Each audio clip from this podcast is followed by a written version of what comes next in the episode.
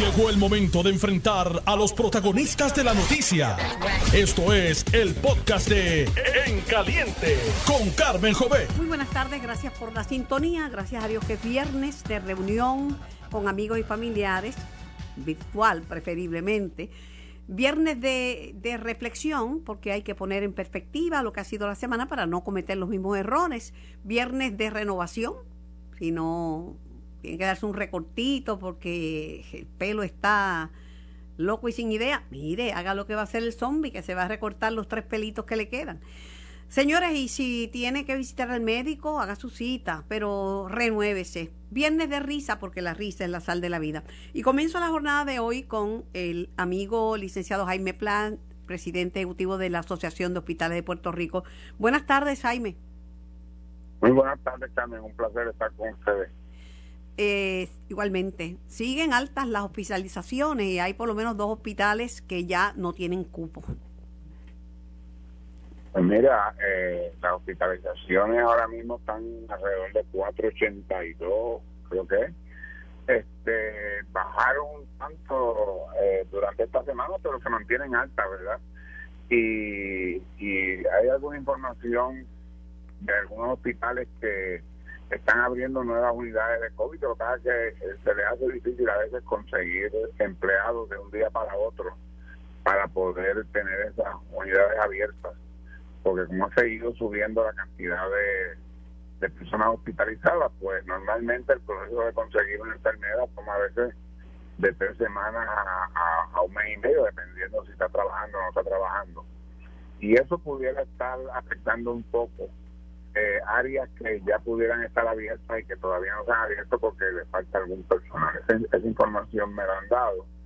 Eh, pero en términos generales hay camas disponibles, tú sabes, y, las unidades de cuidado intensivo están disponibles, pero si no nos cuidamos, ya que tú hablaste de reflexión al principio del programa, si no nos cuidamos y no nos vacunamos, este, esto va a terminar en un desastre.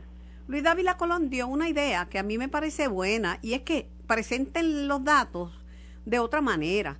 De tantos que están en, en, ventilador, tantos son vacunados y tantos son personas no vacunados. De tantos que están en, cuartos de intensivo, tantos son vacunados y tantos son no vacunados.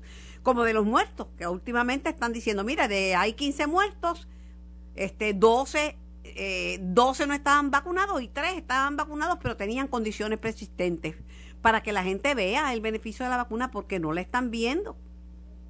Sí, yo creo que es una, es una excelente es una excelente idea y nosotros lo hemos planteado un par de veces.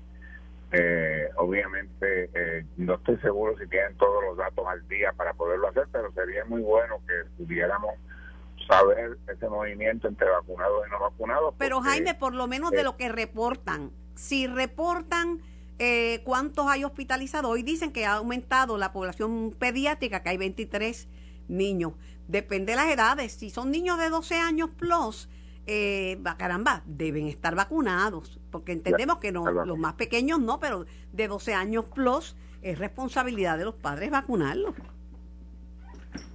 Yo te digo, yo me sorprendo muchas veces, Carmen, de conversaciones que tengo con, con personas que no están vacunadas todavía. Y yo le digo, pero ¿cómo es posible que tú no estés vacunado? Estoy en eso, estoy pensándolo. Voy a, hoy voy a, voy a ver si voy hoy, pero el, voy hoy sé que no es para salir del paso conmigo, ¿verdad? Sí, sí, para y este para cambiarte y para cambiarte en tema y como prácticamente no piden certificado de vacuna en casi ningún sitio, son bien bien poquitos los lugares donde piden certificado de vacuna.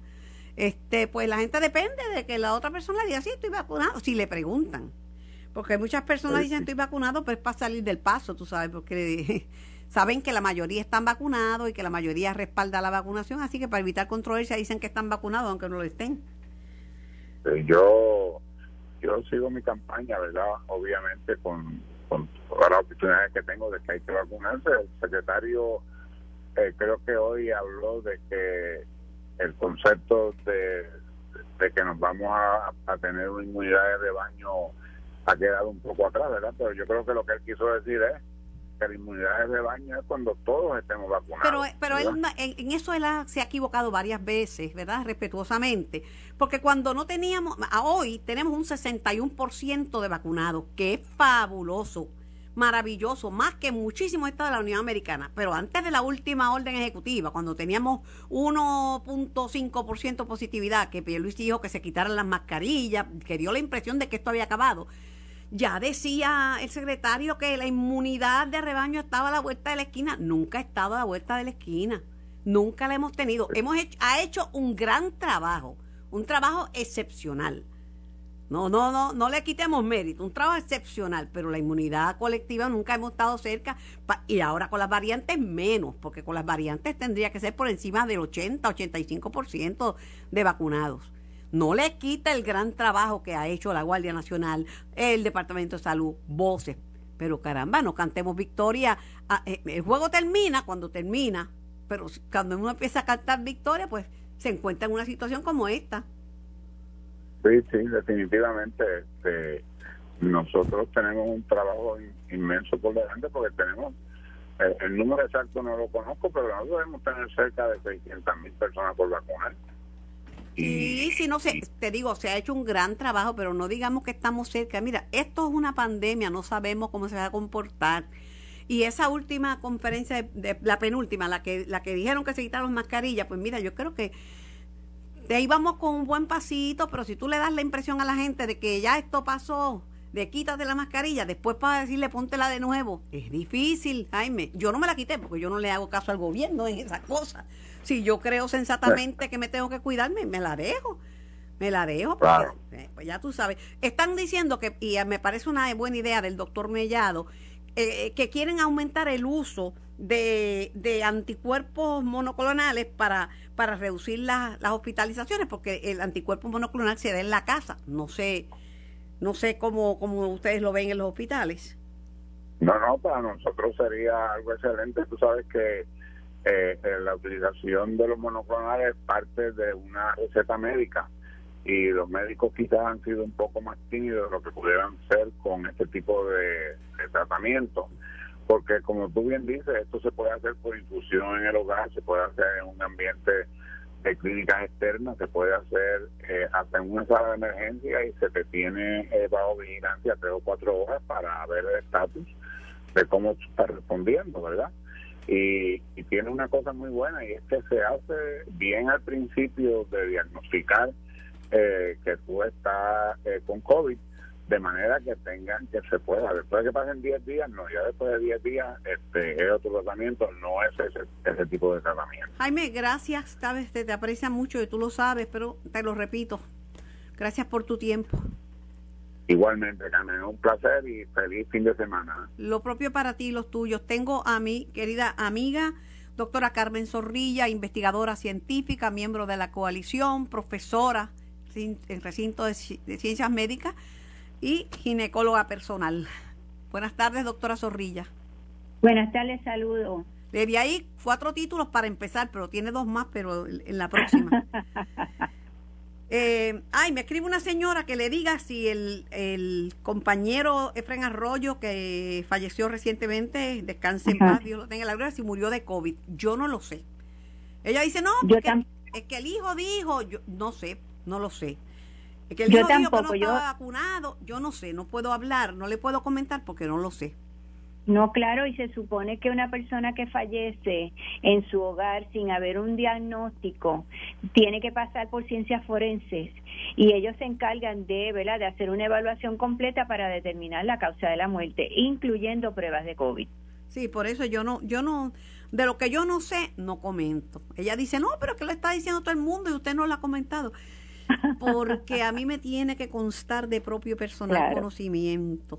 Exacto y eso también, este, aquí tendríamos que ver si la familia autoriza que se divulgue la causa de la muerte, ¿verdad? Porque estamos hablando que es información médica, que puede que sea, que es confidencial, así que si la familia. Pero a la señora le pareció raro que yo no hubiera abordado el tema y dice, pero si el hijo lo dijo, Yo, ah, yo como no la escuché, no le no pongo en duda a la señora, tampoco, no la estoy poniendo en duda, pero como yo no la escuché, este doctora, no, no, no sé, no me siento cómoda hablando de lo que no me consta.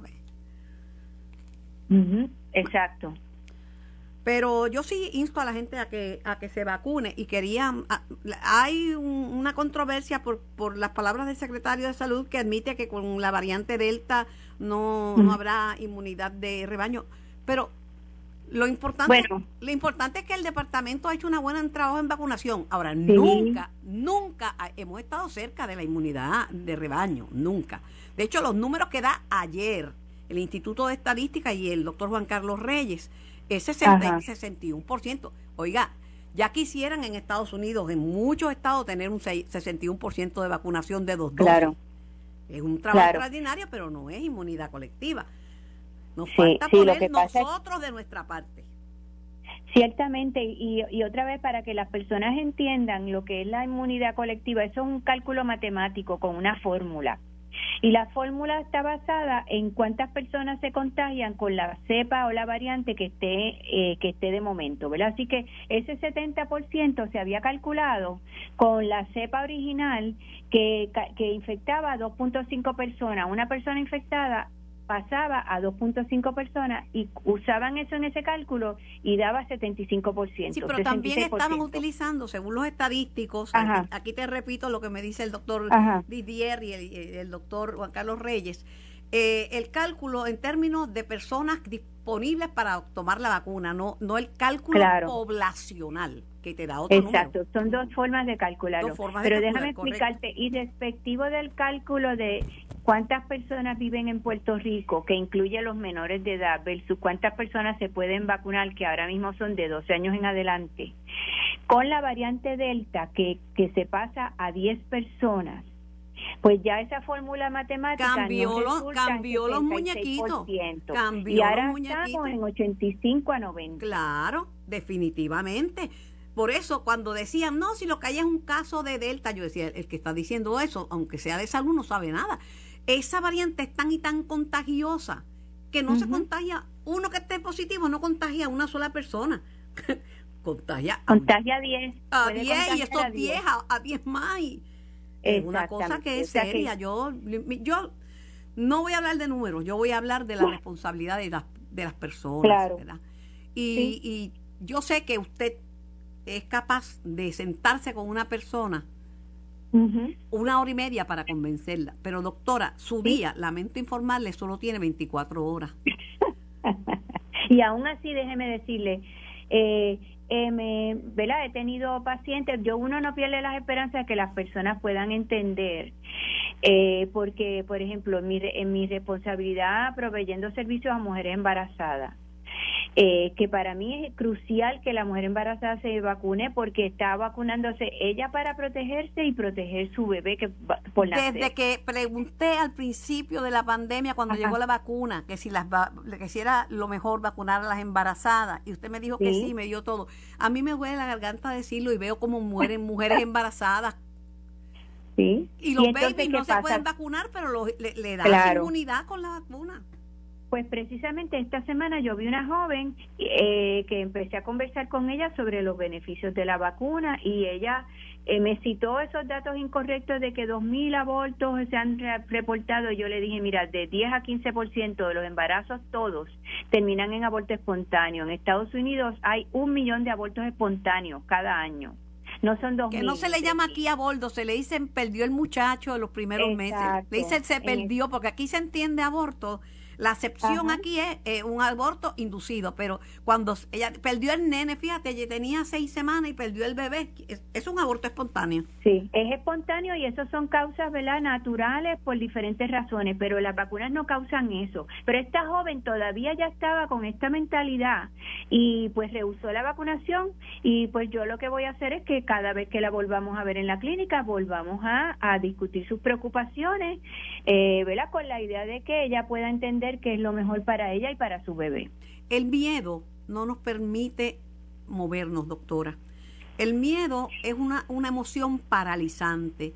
por la misma razón de que muchas mujeres víctimas de violencia doméstica no levantan ni la mano para protegerse o no se atreven a radicar cargos, es por la paralización.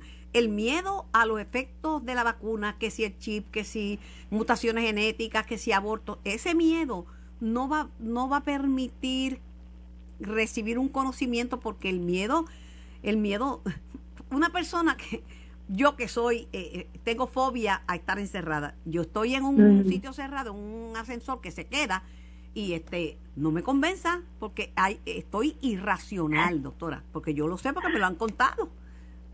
No entiendo que eso se va a abrir, no entiendo que viene alguien que nos va a buscar, no, lo entiendo estoy en un ataque este fóbico, de pánico. Y todos todos tenemos nuestros miedos, lo importante es poder reconocerlo, ¿verdad? Y hay veces que podemos trabajar con ellos eh, de diferentes maneras para porque sabemos que tenemos unos asuntos que nos benefician a nivel personal y en nuestra comunidad así que a veces los podemos trabajar eh, con ayuda con ayuda preocupación en este momento no es la ocupación de los hospitales que está alta sino eh, la alta carga viral que están recibiendo nuestro personal de COVID, principalmente los infectólogos, las enfermeras, los terapistas respiratorios, porque están cayendo muchos enfermos.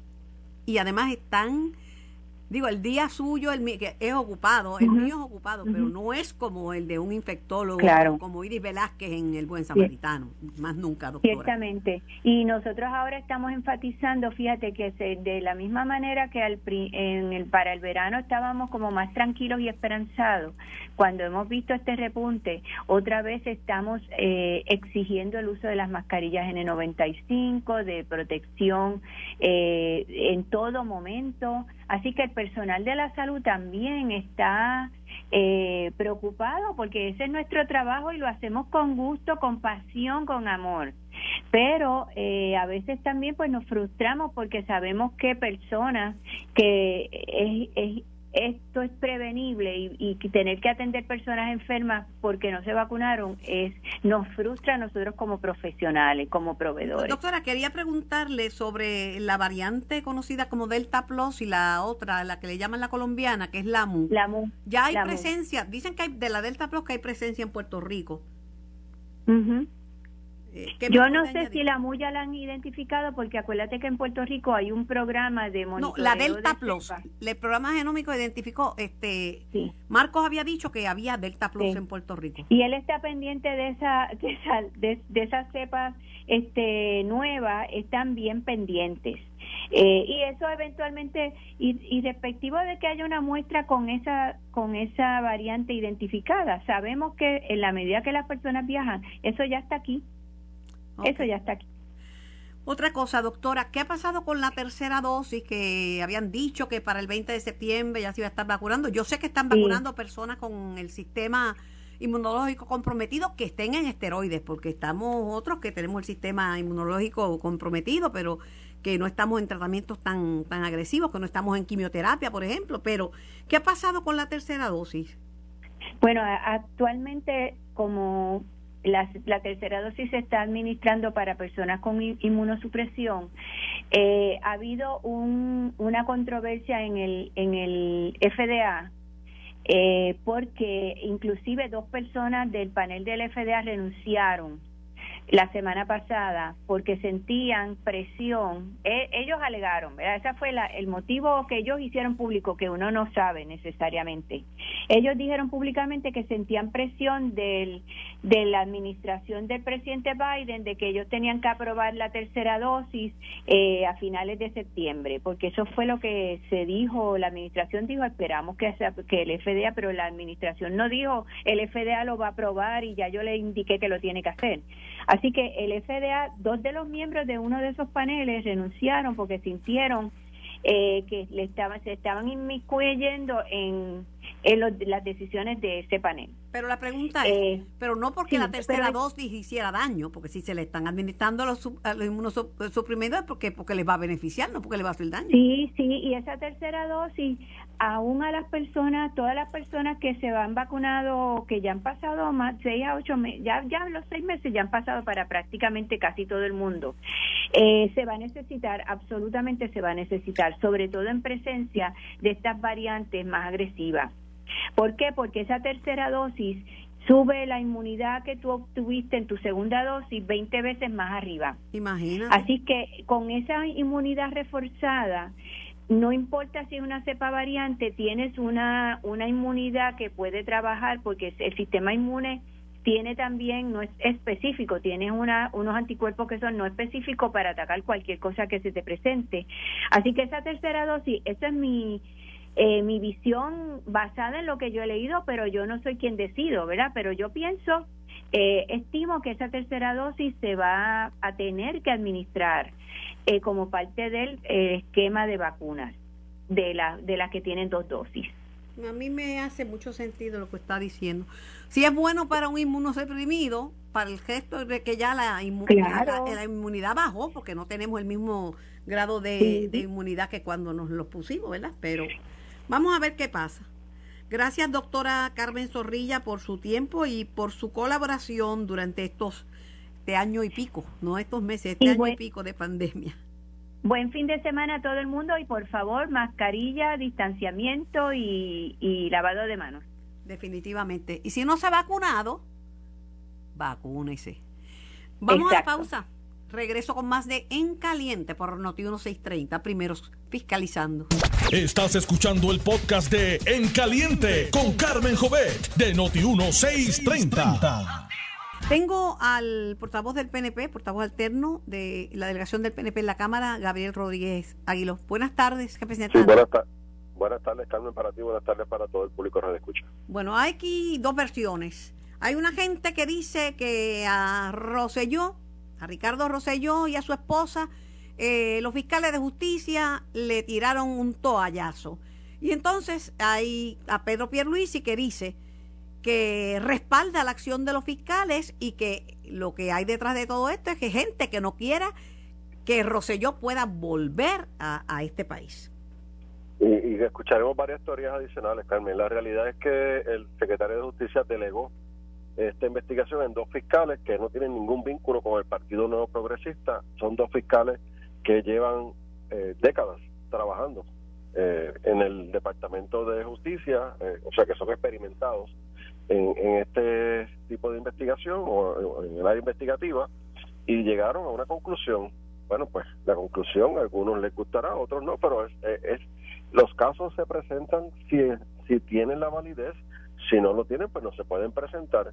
Eh, yo he escuchado una teoría de un compañero del Partido Popular que imagínate que dice que aunque no tuviese validez o no tuviesen evidencia, lo, lo más conveniente hubiese sido presentar el caso en el eh, verdad presentarle los cargos pero eso hubiese sido el que, dice el que dice eso lo que está diciendo que si no hay pruebas por lo menos se le puede fabricar algo para simplemente porque es más conveniente salir del Sí, y que se le cayera después del tribunal no hay problema, pero se radicaba. Oye, yo creo que eso, es el extremo de, lo irresponsable, ¿no? Así que ciertamente eh, vamos a ver, eh, eh, es un patrón, ¿no? De, de, un, grupo, un segmento en Puerto Rico de persecución contra los estadistas. Un, un un, patrón de persecución contra Perdone, pero lo que pasa es que creían que con la marcha ya lo habían sacado de Puerto Rico, ya lo ven que volvió y que gana, gana una, una elección especial y se convierte en delegado congresional y eso pues le ha molestado a mucha gente porque se llevó a, se pensó que ya eh, José yo era el pasado.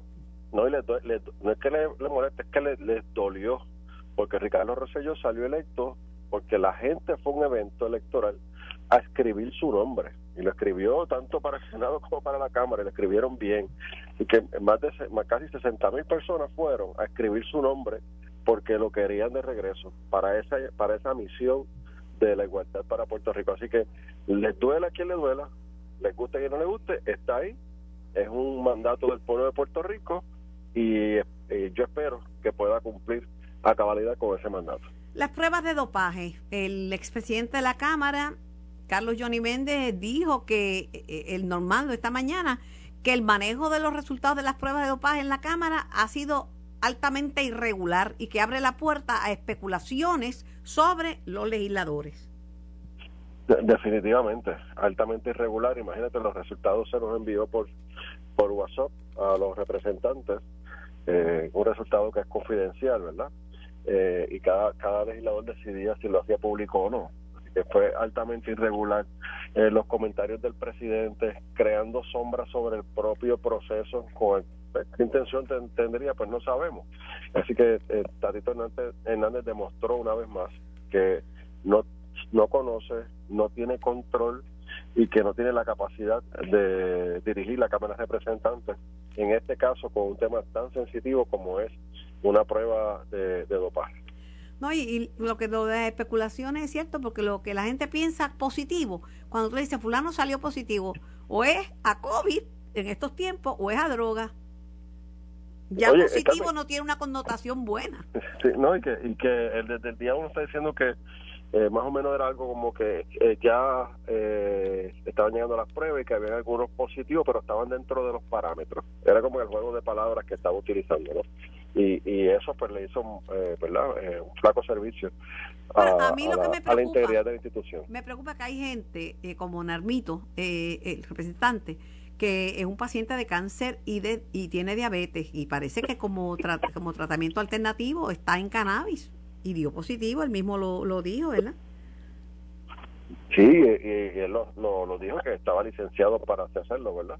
Eh, no sé, eso, esto es un, eso es un proceso confidencial, no sabemos si hay otros legisladores que de igual forma están en tratamiento con cannabis medicinal, eso yo honestamente lo desconozco, pero pues la realidad es que la forma en que el, el tratamiento con cannabis medicinal es legal en Puerto Rico, está aceptado, las clínicas verdes están aceptadas. Sí, totalmente, totalmente aceptado. Por eso que, pero que como no sabemos, ¿verdad? Y, ahora yo entiendo por qué Tatito decía que estaban positivos, pero dentro de los parámetros, ¿no? Pero, pues tú no puedes jugar con las palabras, un tema tan sensitivo que va, que, que le hace daño a la institución de la Cámara de Representantes, que por todos los casos que hemos tenido, de todas las situaciones que hemos tenido, eh, ¿verdad? Sigue sufriendo en cuanto a la, a la imagen y la credibilidad del pueblo de Puerto Rico. Y con este tipo de acción abonan a seguir afectando la imagen de la Cámara. Y es algo que estamos totalmente en contra. Para finalizar, el representante Feliciano, representante popular de, los, de los, nuevos legisladores, eh, es el que preside la Comisión de Recursos Naturales, ¿verdad? Sí, correcto. El, eh, el, que hizo el referido a justicia y a ética gubernamental, de, de el, referido para el secretario Rafael Machargo de Recursos Naturales. Pude leer el informe, Carmen. Es un informe, eh, un informe defectuoso, politiquero, amañado en contra del secretario de, Recursos Naturales. No tienen nada que probar, eh, que puedan probar con ese informe en contra del secretario. Imagínate, son un referido al secretario de Justicia porque eh, alegadamente el secretario intervino y, y coaccionó y no permitió que empleados fueran a testificar en las pistas cuando a las que cuando se le explicó para récord por parte del secretario que no podía asistir unos empleados que son licenciados, abogados que están atendiendo un caso, un caso que está vivo. El, caso que están investigando en la Cámara está vivo en los tribunales y ellos y en la Cámara, Feliciano, Tatito y su grupo querían que el, el licenciado que está en el tribunal atendiendo el caso fuera a la Asamblea Legislativa a hablar de los detalles, a hablar de las estrategias, eh, ¿verdad? De, de, los, de las interioridades del caso, asunto que todos sabemos que, que, que no, o sea, que no es permitido, que no se puede hacer, además que se levantó la confidencialidad entre abogado y cliente, o sea, que sencillamente eh, no es que quiso intervenir, es que había un caso vivo, o sea, que había un caso vivo en el tribunal, no es que el, el secretario quiso impedir que este este el grupo de abogados, este abogado fuera a testificar a la Cámara. Así que no, tienen, no tienen nada. No ¿Son competentes estos nuevos legisladores, la mayoría de ellos? No lo digo yo. Lo que hay que ver es su récord legislativo. Lo que hay que ver es este tipo de legislación, este tipo de iniciativa, este tipo de informe. Sencillamente, con la evidencia que tenemos en la mano, con este informe, se demuestran que no lo son. Bueno, este, el, el, el referido que le hizo Mariana Nogales, a la representante Mariana Nogales a, Gregorio Matías, creo que tampoco lo de, lo de, lo de descartaron, ¿no? pero no procedió. Creo que del ponchador no llegó al escritorio del presidente de la comisión. Es que una cosa es hablar en los medios, otra cosa es hablar en las redes sociales y otra cosa es actuar en derecho y actuar correctamente en, a nivel legislativo en la Cámara o en el Senado. Así que quedan retratados, Carmen, Una cosa es eh, los medios, otra, una cosa es que la red y otra cosa es cuando le toca el turno al bate, eh, que tienen que hacerlo de forma correcta. No han podido, no, han podido, no, lo han podido y no creo que puedan en lo que le queda de cuatro Agradecida por su tiempo, que tenga una linda tarde. Gracias. Buenas tardes, tengo en línea a Edilberto o a Junito. Buenas tardes. Buenas tardes, Carmen. Buenas tardes a los.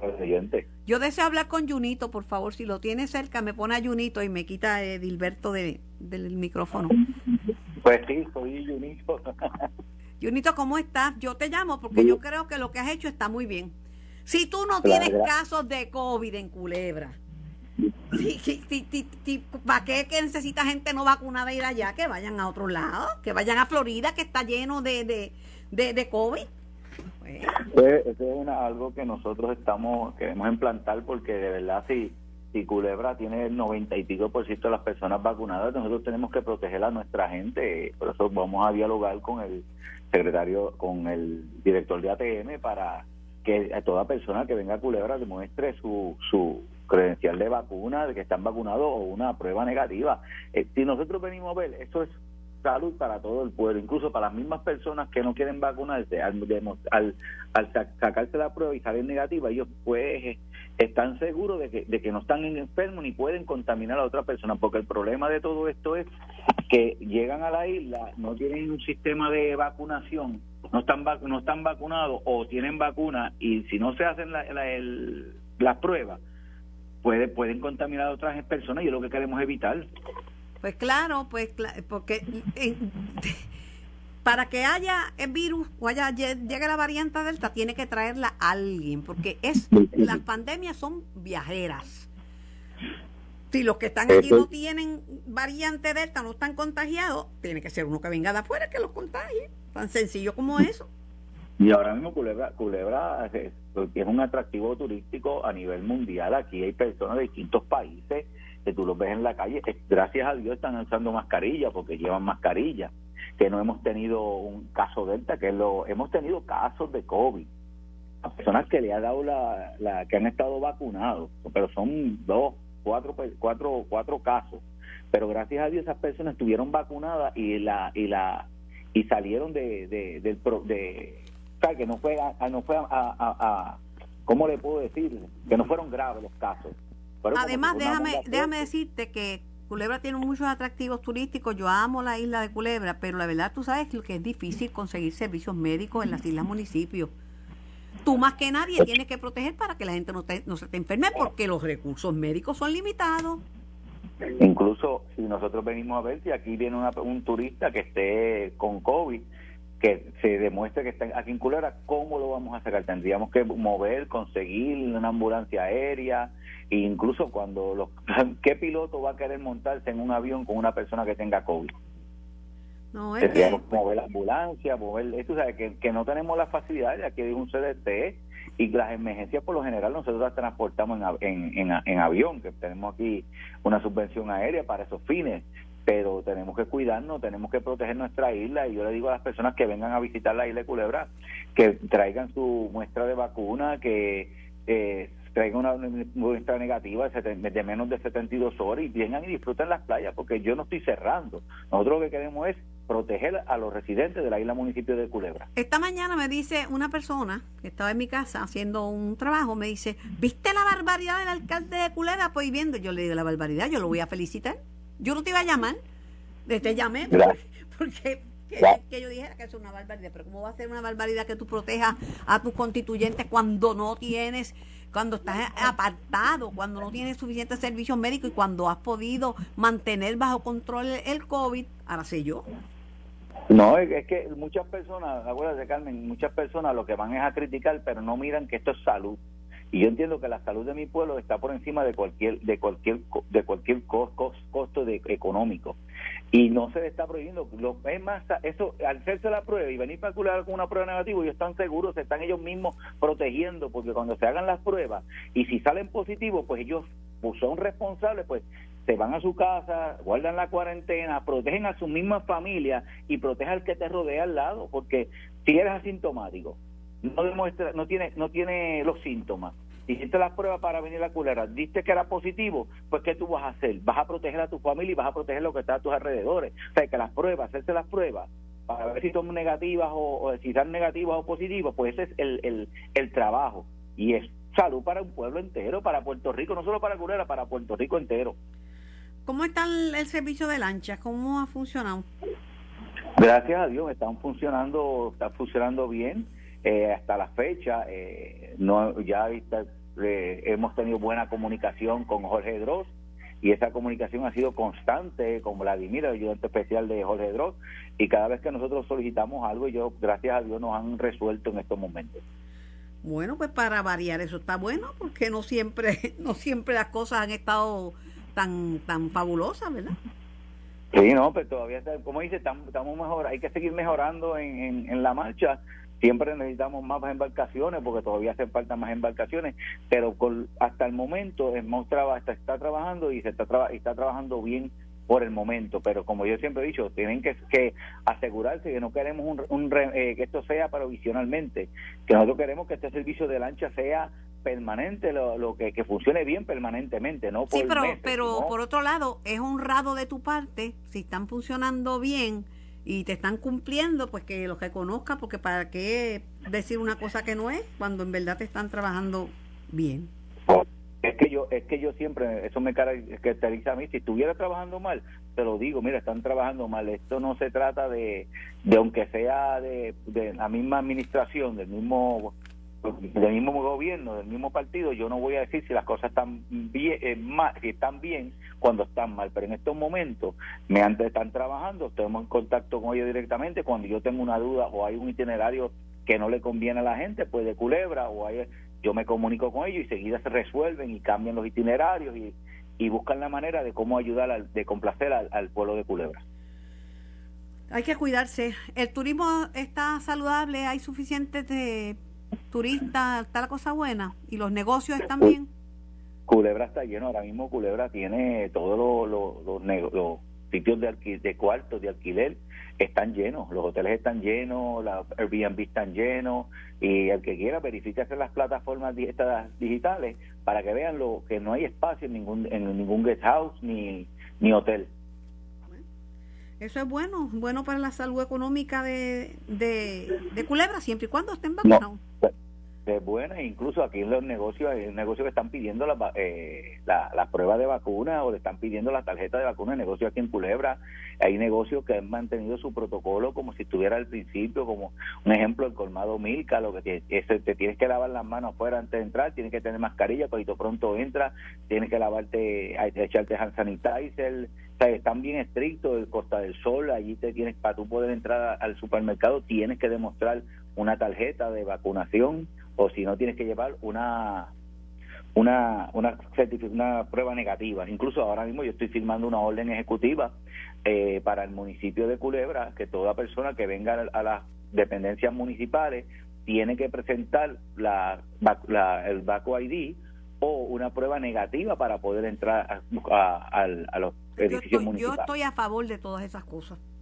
Yo creo que esto es una emergencia y hay que tomar medidas proactivas y pues yo yo creo que es lo correcto. Y, nadie está obligando a nadie a vacunarse, pero si quieres tener ciertos beneficios, pues tienes que cumplir con la ley. Esto es correcto. Nosotros no estamos obligando a nadie a vacunarse, pero estamos exigiendo que nos presenten una prueba negativa de menos de 72 horas.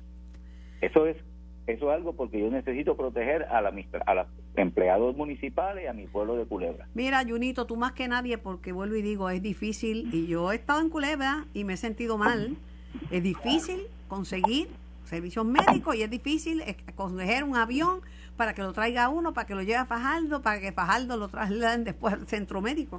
No, lo que viven, lo que viven los culebrenses y los viequenses no es fácil, ¿sabes? No, no es fácil. nosotros tenemos que ser conscientes y yo le pido a, a las personas que visitan nuestra isla que esto no es, no es un capricho, que no es una locura, sino es salud de, un pueblo. Un pueblo que estamos prácticamente rodeados por agua, no tenemos las facilidades de montar en una ambulancia en cualquier el centro médico, en cualquier hospital. Eh, ha habido casos aquí de, de, y, eso y eso es lo que yo quiero proteger y nosotros tenemos los, los, brazos abiertos para todo el que quiera visitar la culebra solamente le pedimos a las personas que que nos que solamente se hagan una prueba y lleguen a culebra pero que una prueba negativa que, o que tengan la, la, la vacuna, demuestren que están vacunados. Eso es algo que entiendo que es justo para el pueblo de Culebra, ya por condición de isla yo tengo que proteger y cuidar a mi gente. Claro que sí, Junito, buen fin de semana, que todo esté bien y que siga sin COVID en Culebra. Es, mi deseo. Gracias, Carmen, y Dios me la bendiga mucho.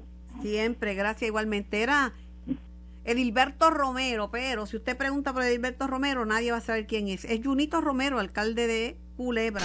Esto fue el podcast de En Caliente con Carmen Jovet de Noti1630. Dale play a tu podcast favorito a través de Apple Podcasts, Spotify, Google Podcasts, Stitcher y notiuno.com.